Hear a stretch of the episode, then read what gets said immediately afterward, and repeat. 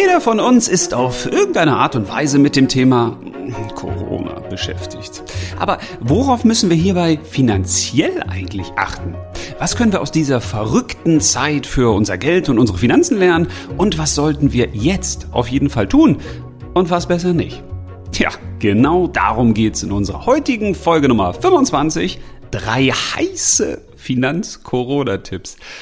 Ich freue mich irgendwie richtig drauf, obwohl ich dieses Wort nicht mehr hören kann. Also dieses Wort mit C und mit ohne am Ende. Ich weiß, weil das gibt ja nur ohne Ende Corona gefühlt die letzten Monate und Jahre und wer weiß, wie lange uns das alles noch begleiten wird. Aber trotzdem ist es wichtig, sich diesem Thema auf finanzieller Ebene zu stellen, weil diese Ebene wird neben der gesundheitlichen natürlich und der globalen, weltweiten, ja, für viele Menschen immer wichtiger werden, leider. Und deswegen möchte ich heute ein paar Tipps geben. Und das ist nicht so einfach, weil einen guten Tipp kann man natürlich nur dann geben, wenn man auch wirklich weiß, wie man dem oder derjenigen denn helfen kann. Aber dazu müsste ich natürlich wissen, wo du aktuell stehst. Was für Themen dich wirklich interessieren bei diesem Thema. Oder ja, ob du in Kurzarbeit bist oder warst, ob du selbstständig bist, ob du überhaupt Geld verdient hast in den letzten Monaten, ob du ein Unternehmen hast, ob das kurz vor der Pleite steht oder ob du eine Privatperson bist, die insolvent ist oder bald insolvent zu drohen gehen scheint oder wie es mit deinen Ersparnissen aussieht. Sind die aufgebraucht oder konntest du sie aufstocken, weil man konnte ja irgendwie kaum was ausgeben in dieser ganzen Krisenzeit und ja, wie sieht's mit Krediten aus? Konntest du die bedienen? Konntest du die nicht bedienen? Bist du verschuldet? Bist du überschuldet? Hast du gar keine Schulden? All das müsste ich natürlich wissen, um dir wirklich einen richtig guten Tipp und eine gute Empfehlung zu geben. Von daher möchte ich heute ja, versuchen, drei grundsätzliche, ich sag mal so ein bisschen Standardtipps zu geben. Und ich versuche da möglichst viel Input und wie man heute so modern neudeutsch sagt, Impact reinzulegen, damit du da möglichst viel rausnimmst, weil die nächsten Zeiten werden ja wirklich extrem spannend. Und mit spannend meine ich vor allen Dingen die Folgen, die uns alle erwarten werden. Also die angekündigten Unternehmenspleiten, die Kreditausfälle, die gegebenenfalls auch die eine oder andere Bank gegebenenfalls ins Wanken bringen können. Und Finanzkrisen, die vielleicht schon am Lodern sind, die vielleicht auf uns zukommen werden, Turbulenzen an den Finanzmärkten, wenn denn die wahren Wirtschaftsdaten herauskommen, Tja, wenn man besser absehen kann, was diese Krise insgesamt so angerichtet hat im weltweiten Wirtschafts- und Finanzsystem, dann natürlich auch die Frage der Steuern. Wird es Steuern geben, zum Beispiel Vermögensteuern? Wie soll diese ganze Krise eigentlich bezahlt werden und die Milliarden, die ausgegeben wurden und, und, und. Das heißt, das Thema Geld und Finanzen wird uns in der Nach-Corona-Zeit, die dann hoffentlich bald kommen wird, noch elementar beschäftigen und jeder auf einer anderen Ebene. Und deswegen möchte ich heute darauf eingehen, was kannst du ganz konkret tun, um ja, das meiste aus diesem Corona-Thema mitzunehmen, das meiste zu lernen. Weil ich weiß natürlich, dass es auch ganz, ganz viele psychologische Folgen geben wird, die in den nächsten Jahren auf uns zukommen werden. Weil das, was ja viele Menschen jetzt erlebt haben, ist so eine Art Kontrollverlust. Also man hatte das Gefühl, man hat ja die Kontrolle gar nicht mehr über sein eigenes Leben, weil man sich vielleicht auch zu abhängig gemacht hat. Und das meine ich gar nicht böse, weil diese Abhängigkeit ist was völlig Normales. Wir lernen das ja als Kinder schon. Also jedes Baby, was auf die Welt kommt, ist ja zu 100 Prozent erstmal fremdbestimmt, weil die Eltern machen ja alles. Also die geben einem was zu essen und die ziehen dann an und die legen einen schlafen, die sagen, wann man schlafen soll. Okay, das macht das Baby dann nicht immer so. Aber ihr wisst, was ich meine. Und diese Selbstbestimmung, die kriegen wir auch erstmal nicht so wirklich an die Hand, weil auch wenn die Kinder dann größer werden, dann sagen die Eltern natürlich, das ist zu tun und das ist richtig und das sind meine Werte und das halte ich für richtig und das darfst du und das darfst du nicht. Und in der Schule geht so weiter, da wird einem ja gesagt, was man lernen sollte, was richtig ist und was falsch und so weiter und so fort. Das zieht sich auch durch Studium und wenn man dann irgendwann angestellt ist und man ist in einer Firma und manchmal hat man auch einen Partner oder eine Partnerin, die einem sagt, wo es lang geht. Also das Thema der Fremdbestimmung, das trifft ganz viele Menschen und diese Fremdbestimmung, die kann natürlich auch dazu führen, dass man in so einer Krisenzeit das Gefühl hat, die Kontrolle zu verlieren, weil andere über das eigene Leben förmlich entscheiden. Es wird einem gesagt, was man darf, was man nicht darf, was man wie oft darf, was man wann darf, mit wem darf, wie lange darf und was man eben auch äh, nicht darf. Und genau das Gleiche gilt natürlich auch fürs Geld und unsere Finanzen, weil, wenn wir ehrlich sind, dann haben wir nicht wirklich die hundertprozentige Kontrolle und Selbstbestimmung bei unserem Geld und bei den Finanzen. Das hat natürlich damit zu tun, was da so noch passieren wird. Also was passiert eigentlich, wenn das Bargeld abgeschafft wird, wenn der digitale Euro kommt oder der digitale Dollar? Wie sieht das eigentlich aus, wenn Kryptowährungen unser Leben immer weiter bestimmen? Oder wenn ich eben kein Bargeld mehr habe und ich muss das Geld bei einer Bank lagern und ich gebe dir einen Kredit, dann können die ja eigentlich machen, was sie wollen. Die könnten die Kontoführungsgebühren erhöhen, die könnten Negativzinsen einführen. Ich kann mein Geld da ja nicht mehr wegnehmen, sondern von einer Bank zur anderen. Aber wenn alle Banken das Gleiche machen, dann habe ich da natürlich auch ein Problem. Und genauso ist das auch mit Finanzprodukten. Auch da habe ich ja nicht wirklich eine Kontrolle drüber, was da mit dem Geld so passiert und ob die sich an alles halten, was die so versprechen und, und, und. Von daher gibt es schon viele Parallelen, die man ziehen kann zum allgemeinen Corona-Wahnsinn und zum Corona-Finanzwahnsinn. Und zwar dem, der schon da ist und der, der noch äh, kommen wird. Von dem natürlich keiner weiß, was da genau passieren wird. Aber ganz egal, was da passieren wird, die drei Tipps, die ich dir jetzt geben möchte, die kannst du eigentlich immer beherzigen. Und dazu haben wir eigentlich nicht unbedingt eine Krise gebraucht, um das zu wissen, was ich dir jetzt erzählen möchte. Aber ich glaube, in dieser jetzigen Krise ist es umso wichtiger, diese drei Tipps zu beherzigen. Und der erste Tipp klingt relativ banal und du wirst sagen, ja, sprich mal weiter zum nächsten Tipp, aber hör lieber noch mal kurz zu, denn der erste Tipp ist, halte dein Geld zusammen. Und was langweilig klingt, so nach klassischem Banker, der ich ja nun mal auch bin, okay, eigentlich gelernter Sparkassenkaufmann, aber das hat ja auch ein bisschen was mit Banker zu tun. Und ich habe damals meinen Kunden auch immer schon gesagt, legen Sie den Notgroschen an. Und dieser Notgroschen, Tja, der klang für die meisten wie, oh, was ist das für ein Tipp? Mensch, haben Sie nicht mal eine heiße Finanzanlage? Wo kann ich mal so richtig Kohle machen? Gibt's da nicht irgendwas, was mein Geld so vermehrt von jetzt auf gleich so von 0 auf 100 Prozent? Ja, warum ist der Notgroschen so wichtig? Naja, das hat man jetzt erlebt. Weil eben Dinge passieren können, die nichts mit uns zu tun haben, die auf einmal dafür sorgen, dass ja, wir ein kleines finanzielles Problem haben. Das heißt, da kommen dann vielleicht keine Einnahmen mehr rein oder zu wenige. Die Kosten laufen aber weiter. Und dann ist es gut, wenn man einen Notgroschen hat. Wenn man Geld hat, auf das man zurückgreifen kann. Und deswegen ist es elementar, dass man sich erstens überlegt, wie hoch muss eigentlich mein Notgroschen sein? Weil wir erleben ja jetzt in der Zeit die Renaissance der finanziellen Krisenvorsorge, könnte man so sagen. Also jetzt haben die Menschen das erste Mal wieder so richtig erlebt, wie gut es ist, wenn man sich bevorratet hat. Und zwar finanziell bevorratet. Also die langweiligen, sparsamen Eichhörnchen, die haben jetzt einen Vorteil. Im Gegensatz zu denen, die das Geld einfach rausgeballert haben über die Jahre, weil sie gesagt haben, naja, kommt ja immer regelmäßig wieder was rein. Das heißt, das ist etwas, was wir auf jeden Fall lernen sollten eine finanzielle Notreserve anzulegen. Und wie hoch die sein muss, tja, das liegt an jedem selbst. Ich persönlich mache das bei uns so, alles Geld, was ich nicht brauche, kommt da rein. Fertig, Ende aus. Da überlege ich auch nicht, oh, jetzt habe ich ja Geld über und meine finanzielle Notreserve, die ist eigentlich schon größer als, ich sag mal, das für die nächsten drei Monate zum Leben brauche. Ja, dann kann ich das Geld ja mal ausgeben. Nö, warum denn? Weil das haben wir jetzt ja in der Krise erlebt. Wie lang geht die eigentlich schon? Es gibt Menschen, die haben seit einem Jahr keine Einnahmen oder nur 60 Prozent der Einnahmen. Ja, da ist so eine allgemein gültige Aussage wie damals, also drei Nettogehälter sollten Sie auf jeden Fall als Notgroschen haben. Und da haben ja die meisten schon gesagt, was? Viel zu viel, was soll ich denn damit? Also nee, das ist doch unnötig, das ist doch Quatsch, das ist ja dann auch nur blöd angelegt, das liegt auf dem Girokonto, auf dem Sparbuch.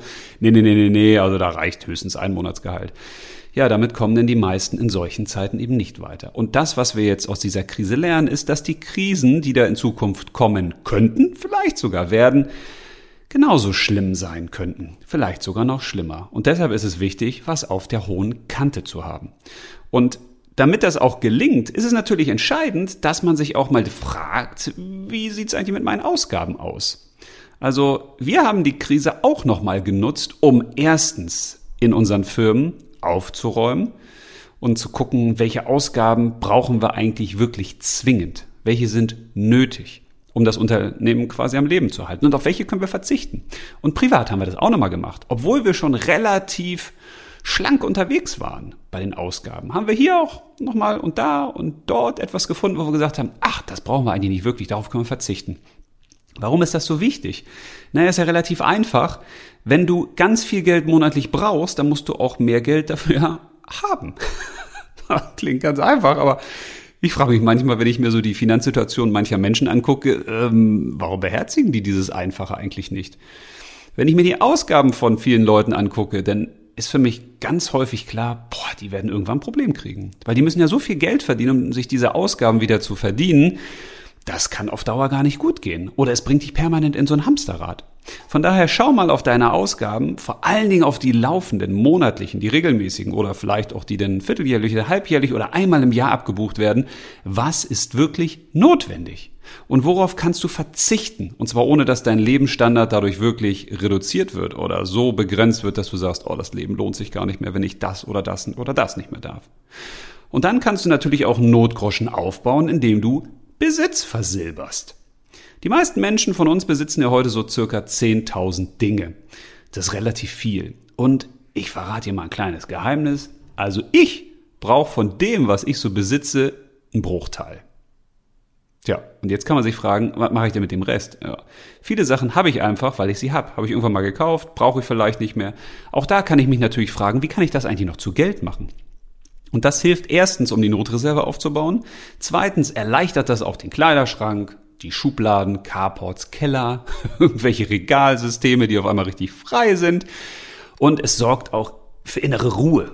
Also je weniger ich habe, je weniger Besitz ich habe, um desto weniger muss ich mich kümmern und desto besser geht's mir, weil das ist eben auch eine Möglichkeit, freier zu werden, indem ich mich von gewissen Dingen trenne. Und am besten natürlich, wenn ich dafür auch noch ein bisschen Geld bekomme. Das ist eine wunderbare Möglichkeit. Tja, und dann eine schöne Idee, um sein Geld zusammenzuhalten, ist natürlich, dass man nach Alternativen sucht. Also finanziellen Alternativen. Zum Beispiel gibt es ja Dinge, die wir uns kaufen, die wir uns gönnen, Besitztümer oder auch gewissen Konsum, wo wir manchmal einfach blind Kohle bezahlen, ohne dass das so richtig nötig wäre. Und jetzt wirst du sagen, ja, aber wenn ich jetzt Fallschirm springen will, dann kostet das nur mal so viel Geld. Oder wenn ich ins Theater gehen will, oder wenn ich jetzt den Tisch haben will, oder, oder, oder. Ja, aber die Frage ist doch immer, gibt es nicht auch Alternativen? Gibt es nicht günstigere Möglichkeiten? Natürlich kann ich einen Fernseher kaufen für 1000 Euro, ich kann aber auch ein halbes Jahr warten, dann kostet der gleiche vielleicht nur noch 600 Euro. Oder ich kann mich fragen, gibt es den, den ich da haben will, eigentlich auch ein bisschen günstiger? Oder kann es auch eine Nummer kleiner sein? Kann es vielleicht auch was Gebrauchtes sein? Also in dem Moment, wo wir anfangen, in Alternativen zu denken, sind wir schon auf dem Sparpfad. Und das ist eine tolle Möglichkeit, um sein Geld auch zusammenzuhalten. Weil die Dinge, die wir uns da manchmal gönnen, die müssen nicht unbedingt immer sein. Und die brauchen wir auch nicht permanent zum Glücklichsein. Und jetzt ist ja die große Frage, muss ich immer etwas Neues kaufen? Kann ich nicht manchmal auch etwas Gebrauchtes kaufen, was vielleicht schon in dem Besitz von einem anderen war und der dann günstiger zu mir wandert? Vielleicht können wir auch manche Besitztümer tauschen. Mit Freunden, Verwandten, Bekannten, mit der Familie, mit Nachbarn. Oder wir können uns gewisse Gegenstände ausleihen. Vielleicht brauchen wir gar nicht immer die großen Erlebnisse, die ganz viel Geld kosten, sondern vielleicht ist manchmal das, was kein Geld kostet, genauso glücksbringend. Und das sind schöne Ideen, die uns dabei helfen, unser Geld wirklich zusammenzuhalten, das, was wir haben. Der zweite Tipp, den ich dir geben möchte, der klingt auf den ersten Blick so nach, boah, jetzt kommen die super Sensationsfinanztipps, ähm, ist aber nicht wirklich so. Also aus meiner Sicht schon, aber aus Sicht der meisten Menschen nicht. Aber vorher verrate ich dir mal den Tipp 2, der heißt nämlich, werde finanziell wirklich unabhängig. Und ich weiß, das sind so zwei Reizwörter. Oh, finanziell unabhängig werden, dann werde ich reich, ich bin Millionär, ich bin Milliardärin. Oh, ich kann mir alles kaufen, was ich will. Ich kann mein Traumleben leben, sogar achtmal hintereinander und zwar in einem Leben sogar. Ach, das wäre toll. Ich müsste nicht mehr arbeiten. Ich kann wirklich tun und lassen, was ich will. Herrlich. Ja, das meine ich nicht mit finanzieller Unabhängigkeit, weil das ist eigentlich ein Weg in die finanzielle Abhängigkeit. Denn in der Regel ist es ja so, dass du für dieses Geld, also für diese finanzielle Unabhängigkeit, für die Millionen oder Milliarden oder Trillionen oder Trilliarden arbeiten musst. Also die meisten von uns jedenfalls. Ne? Also wenn du das vererbt bekommst, dann kann man sagen, okay, dann ist das wahrscheinlich mühe- und anstrengungslos zu erreichen. Aber die meisten von uns müssen für eine finanzielle Unabhängigkeit richtig viel arbeiten. Und das viele arbeiten heißt noch nicht mal, dass man wirklich finanziell unabhängig wird, weil wann ist man denn eigentlich finanziell unabhängig? Wenn du jetzt eine Million auf dem Konto hast? Zwei, drei, vier? Was heißt eigentlich für dich finanzielle Unabhängigkeit? Heißt das, dass du so viel Geld hast, dass du von den Zinsen oder heute in der zinslosen Welt von den Renditen, die da erwirtschaftet werden, leben kannst? Oder würde finanzielle Unabhängigkeit für dich bedeuten, dass du dein Geld auch ruhig verzehren kannst? Also wenn du jetzt 30 bist und du hast eine Million, dass du dein restliches Leben von der Million leben kannst und es muss auch nichts mehr Neues dazukommen. Ja, es könnte dann aber durchaus eng werden. Das hat natürlich auch mit dem Lebensstandard zu tun. Also, was ich sagen will, ist, die finanzielle Unabhängigkeit ist meistens nur ein Trugbild. Weil die, die eine Million haben, die wollen meistens eine zweite Million. Und die, die dann vielleicht zwei Millionen haben, die haben Angst, das Geld zu verlieren. Und deswegen gucken sie, wie kann ich das anlegen? Was kann ich tun, damit es mir nicht weggenommen wird? Und häufig sind wir sozusagen zweimal abhängig. Das erste Mal in der Erarbeitungsform dieser finanziellen Unabhängigkeit. Das heißt, wir stecken häufig in Hamsterrädern. Wir geben ganz viel Lebenszeit, opfern die sozusagen, tauschen sie ein in Arbeit und dann hoffentlich in Geld. Und dann muss man das Geld natürlich auch zur Seite legen, weil wenn man das wieder auf den Kopf haut, was man verdient hat, dann wird man in der Regel nicht finanziell unabhängig. Und meistens muss man relativ lange arbeiten, damit man diesen riesigen Berg der finanziellen Unabhängigkeit des großen Geldes auch zur Seite legen kann. Das ist also die erste Form von Abhängigkeit, weil man dadurch natürlich auch ganz viel anderes Leben verpasst. Und die zweite Abhängigkeit beginnt dann, wenn man diesen Geldberg hat. Dann ist nämlich die große Frage, ja, wie verhält man sich? Gibt man das Geld wirklich aus? Und die meisten Menschen, die ich kenne, die dann so vermögend sind, dass sie eigentlich im Wortsinn finanziell unabhängig wären, die haben Angst davor, das Geld zu verlieren. Die haben Angst davor, dass es weniger wird. Die haben Angst vor Enteignung. Die haben Angst vor Inflation. Die haben Angst vor dem Finanzcrash. Und das ist nicht wirklich eine Form von Unabhängigkeit, finde ich, wenn man sich mehr Sorgen um sein Geld macht als um die wichtigen Dinge im Leben. Also nicht, dass Geld nicht wichtig wäre, aber es ist natürlich nicht das Wichtigste. Von daher glaube ich, hat die Krise gelehrt, mach dich finanziell wirklich unabhängig. Und das beginnt für mich erstmal mit dem Mindset, dass Geld eben nur Mittel zum Zweck ist. Geld und Glück hängen nur bedingt zusammen. Das wissen wir nun mal aus der Glücksforschung, dass Geld, das Einkommen zum Beispiel, was man im Jahr verdient, ab so einer Schwelle von 60, 62, 63.000 Euro, da verliert es an Wert. Also ob du jetzt 60.000 Euro verdienst oder 70.000, das ist nicht mehr der große Unterschied. Oder 70 oder 80 oder 90. Wenn du jetzt aber nur 30.000 Euro verdienst, dann ist es natürlich ein riesiger Unterschied, wenn du dann auf einmal 60.000 verdienst. Aber Geld ist eben immer nur eine Frage der eigenen Einstellung. Wie viel Geld brauche ich eigentlich zu meinem Leben? Was brauche ich, um glücklich zu sein? Und wenn ich sage, Geld ist das Allheilmittel, ich muss so viel Geld wie möglich haben, dann habe ich natürlich in Krisen immer ein Problem, weil in Krisenzeiten ist Cash eben King, weil niemand weiß, was dann passiert. Also in einer Krise sollte man sein Geld eben nicht fest irgendwie angelegt haben, wo man nicht mehr rauskommt, sondern man braucht es flexibel, weil natürlich nie jemand weiß, was, wann, wie, warum, wieso, weshalb passiert. Und deshalb braucht man eine Flexibilität. Und die funktioniert aber nur, wenn ich auch wirklich Cash habe. Und wenn ich mich nicht daran binde, dass mein Geld permanent immer mehr werden muss weil dadurch muss ich natürlich auch immer mehr Risiken eingehen. Das heißt, ich muss mein Geld in Finanzprodukte stecken, die gegebenenfalls auch riskanter sind, als mir das lieb wäre. Und diese riskanten Geldanlageprodukte, tja, die haben in Krisen manchmal eben auch ein Problem, weil die natürlich sehr volatil sind. Also die haben eine hohe Schwankungsbreite. Da geht's mal schnell hoch, aber da geht's auch mal schnell runter. Und wenn so eine Krise kommt, dann kann das auch sein, dass die eben mal schnell äh, runtergehen. Und das ist eben auch ein Problem, wenn wir unser Geld immer weiter vermehren lassen wollen. Und auch wenn wir immer weiter nach mehr Geld streben, haben wir natürlich ein Problem, weil wir dann in Krisenzeiten ganz schnell das P auf die Stirn bekommen, das Panik-P, wo es denn darum geht, oh Gott, ich muss noch mehr Geld haben, weil äh, ich weiß ja nicht, wie lange überlebe ich jetzt noch und ich habe einen hohen Lebensstandard und den muss ich mir natürlich auch leisten können und das eigene Leben, der eigene Lebensstandard, die eigenen Ansprüche zwingen einen dann sozusagen dazu, dass man immer mehr Geld verdienen muss und das führt wiederum zu Druck und in einer Krise ist Druck genau das, was man nicht braucht. Weil wenn man Druck hat, wenn man Stress hat, wenn man Angst hat, dann macht der Kopf dicht. Dann läuft man wie so ein kopfloses Huhn durch die Gegend und das ist in der Regel nicht so richtig gut, weil danach folgt dann nur der Tod. Deshalb ist es entscheidend, dass man den Kopf angestellt hat und das funktioniert nur, wenn man sich eben nicht abhängig gemacht hat von dem Geld. von dem permanenten Streben nach immer mehr Geld. Und das ist wirklich elementar aus meiner Sicht. Dieses Mindset zu haben, natürlich ist Geld elementar für unser Leben. Wir brauchen das. Und Geld hat auch eine Wichtigkeit. Aber wir sollten diese Wichtigkeit nicht überhöhen. Weil wenn wir das tun, dann sind wir eben nicht unabhängig. Dann müssen wir in der Krise tja, dafür sorgen, dass wir immer mehr Geld verdienen, damit wir uns unseren, unseren vielleicht, ja, ich sag mal, zu hohen Lebensstandard weiterhin leisten können. Oder, dass wir jetzt Sorge haben, oh Gott, die Krise kommt, wie sichern wir jetzt eigentlich unser ganzes Geld? Das müssen wir von links nach rechts schieben und keiner weiß, was passiert. Also auch das sorgt natürlich für Druck und für Stress. Und den Stress, den kann man sich leicht nehmen, auch wenn man Geld hat oder vor allen Dingen, wenn man Geld hat und vermögend ist, indem man sein Geld eben rausnimmt aus dem Finanzsystem.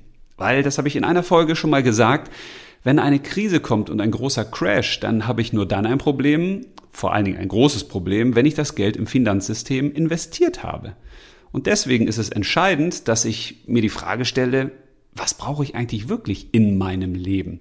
Was für reale Werte könnte ich mir noch anschaffen oder in welche realen Werte, die ich schon besitze, könnte ich noch mein Geld investieren und zwar gewinnbringend? Es gibt ja etliche alternative Geldanlageformen, zu denen ich auch noch mal eine Podcast-Folge mache oder wahrscheinlich mehrere, weil es zu viele sind, in denen mein Geld besser aufgehoben ist als im Finanzsystem. Und wenn ich dann immer auf den DAX gucke oder auf den Dow Jones oder auf die Entwicklung an den Anleihemärkten oder auf Unternehmensanleihen oder, oder, oder, dann bin ich natürlich auch wieder abhängig. Und diese Abhängigkeit, die kann mich irgendwann einholen. Weil in der Krise, in der wir jetzt stecken, tja, da bin ich finanziell relativ locker geblieben. Ja, was heißt relativ? Eigentlich total locker. Weil ich ganz genau wusste, ich habe ja meine Hausaufgaben schon gemacht. Ich habe mich, soweit es geht, soweit es für mich möglich ist, in meiner aktuellen Finanz- und Lebenssituation aus dem Finanzsystem rausgezogen. Und von daher ist mir natürlich relativ wurscht, ob der DAX dann crasht oder ob die Zinsen steigen oder runtergehen. Ich bin relativ unabhängig, so unabhängig es eben geht. Und genau das ist eine wichtige Empfehlung, sich zu fragen, wo stecke ich eigentlich mit welchen Finanzprodukten oder mit welchen Geldanlagen noch in Abhängigkeiten, die mir Schweiß auf die Stirn treiben und wo ich mich finanziell unabhängiger machen sollte und auch kann. Tja, und dann ist natürlich auch die Frage, in der finanziellen Unabhängigkeit, welche Alternativen gibt es eigentlich zum klassischen Geldeinsatz und auch zum Finanzproduktkauf? Und auch dazu habe ich ja schon Podcast-Folgen gemacht, gerade zum Thema alternative Finanzprodukte. Da gibt's ja einiges zu sagen und da möchte ich auch noch weitere Folgen zu machen.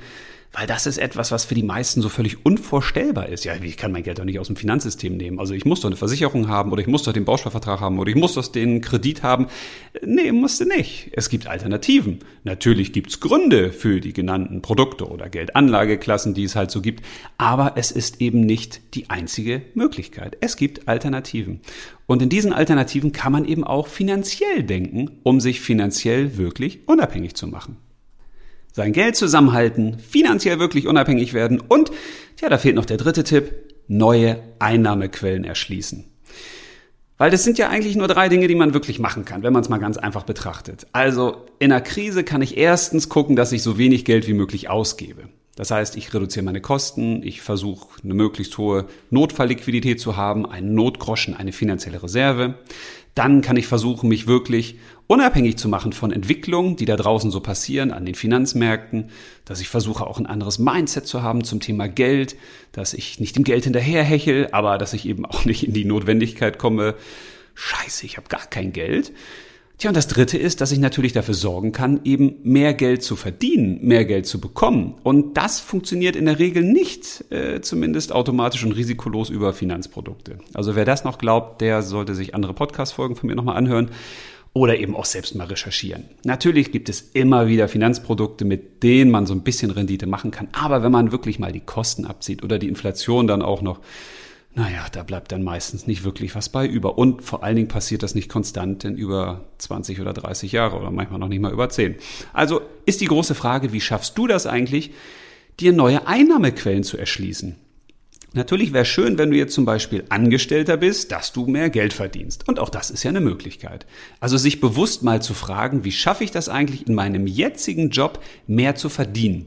Wie kann ich Zusatzleistung erbringen? Wie kann ich Mehrwerte schaffen? Wie kann ich mich vielleicht weiterbilden, dass ich für eine andere Tätigkeit in meinem Unternehmen, Betrieb, Konzern, tja, wie geschaffen bin? Wie kann ich mich eigentlich finanziell und beruflich weiterentwickeln?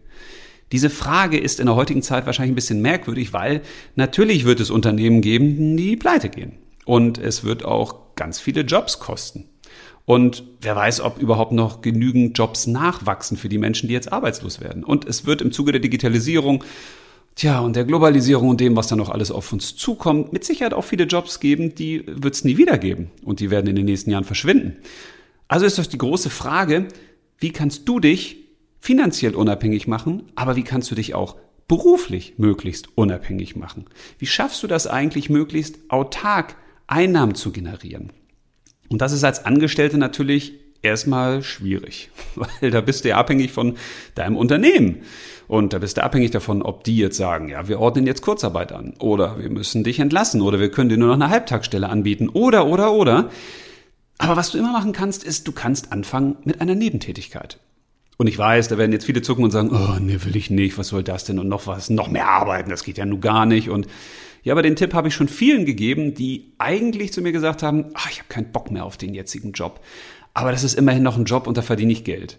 Aber eigentlich schlägt mein Herzblut für was ganz anderes.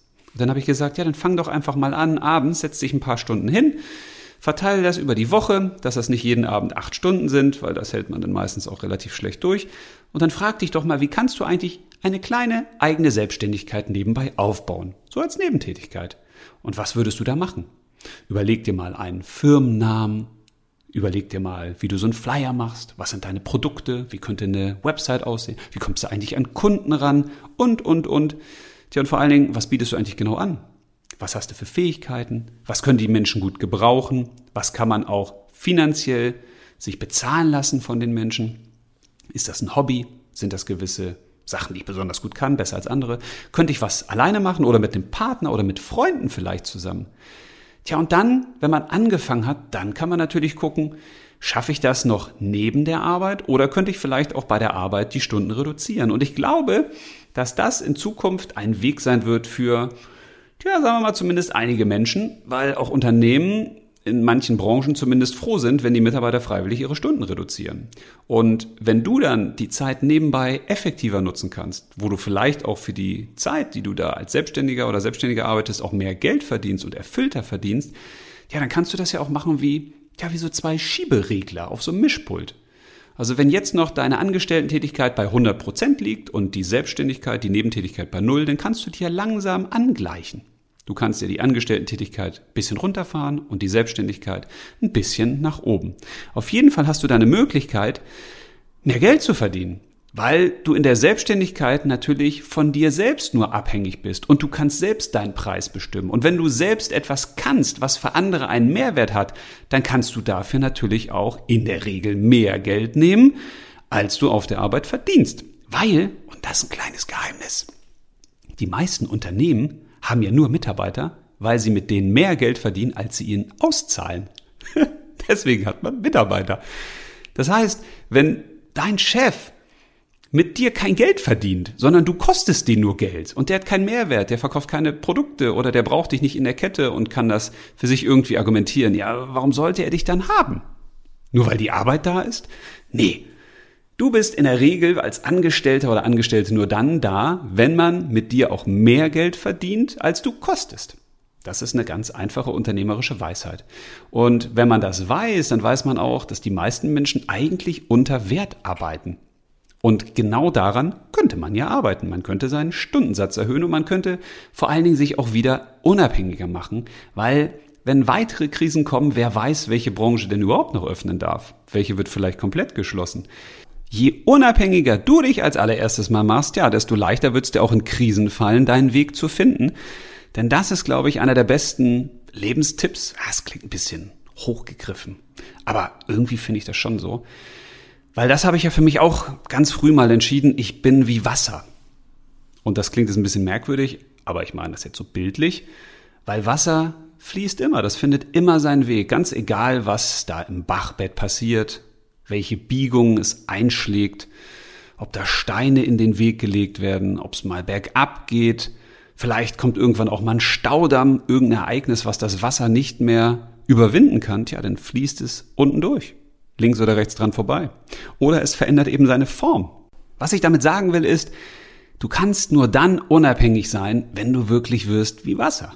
Wenn du flexibel bist, wenn du unabhängig bist, wenn du sagst, eigentlich ist mir das egal, was hier draußen passiert, ich finde da immer irgendwie meinen Weg. Ich lasse mich da nicht aufhalten. Es liegt in meiner Natur, mich zu bewegen, nach vorne zu gehen, weiter zu fließen. Ja, und wenn irgendwelche großen Hindernisse kommen, ja, dann verändere ich meine Form. Aber trotzdem gehe ich meinen Weg. Und genau das wünsche ich mir für ganz viele Menschen, dass sie sich mehr trauen, auch auf die eigenen Fähigkeiten zu bauen. Und eine neue Einnahmequelle kannst du dir zum Beispiel auch als Selbstständiger oder als Unternehmer erschließen, wenn du dich wirklich mal fragst, sind die Preise, die du hast, gerechtfertigt? Also spiegeln die wirklich deinen Mehrwert wider? Die meisten arbeiten aus meiner Sicht viel zu günstig, weil sie immer denken, ah, das kauft ja sonst keiner. Und es gibt ja immer diese sogenannte Preis-Mehrwert-Waagschale. Und auf der einen Seite ist der Preis drin und auf der anderen Seite der Wert, der Mehrwert. Und wenn du jetzt einen hohen Preis hast, dann macht es natürlich auch Sinn, einen hohen Mehrwert zu haben. Das Entscheidende ist aber immer, ist das einigermaßen in Balance?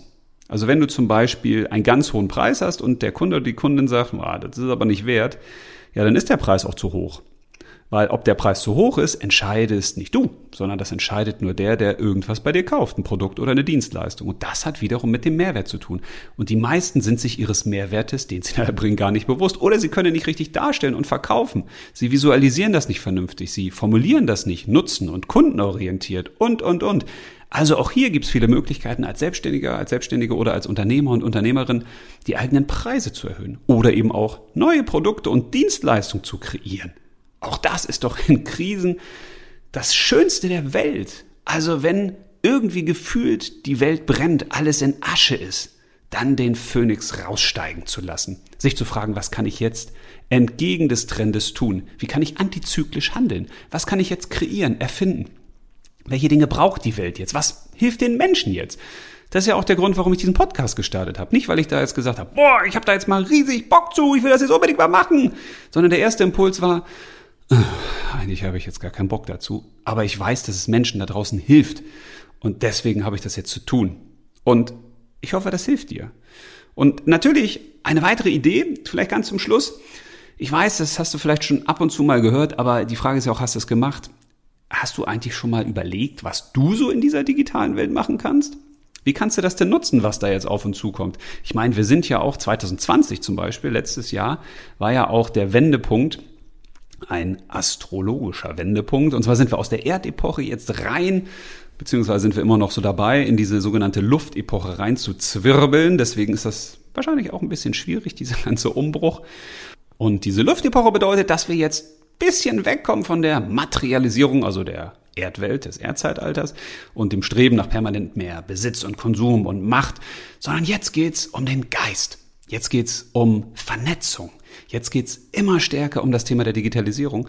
Und von daher wird uns das die nächsten Jahre und Jahrzehnte auf jeden Fall stark begleiten und da wird sich ganz vieles verändern. Deswegen ist ja die Frage, wie kannst du Teil dieser Veränderung werden? Was kannst du auf den bekannten Social Media Plattformen bieten, anbieten? Was kannst du den Menschen mitgeben? Was bist du für ein Typ oder für eine Typin? Wenn du jemand bist, der ganz viel Lebensfreude hat, ja, warum lässt du die Welt nicht daran teilhaben? Wenn du ganz besonders kompetent bist in einzelnen Themenfeldern, warum lässt du die Welt nicht daran teilhaben?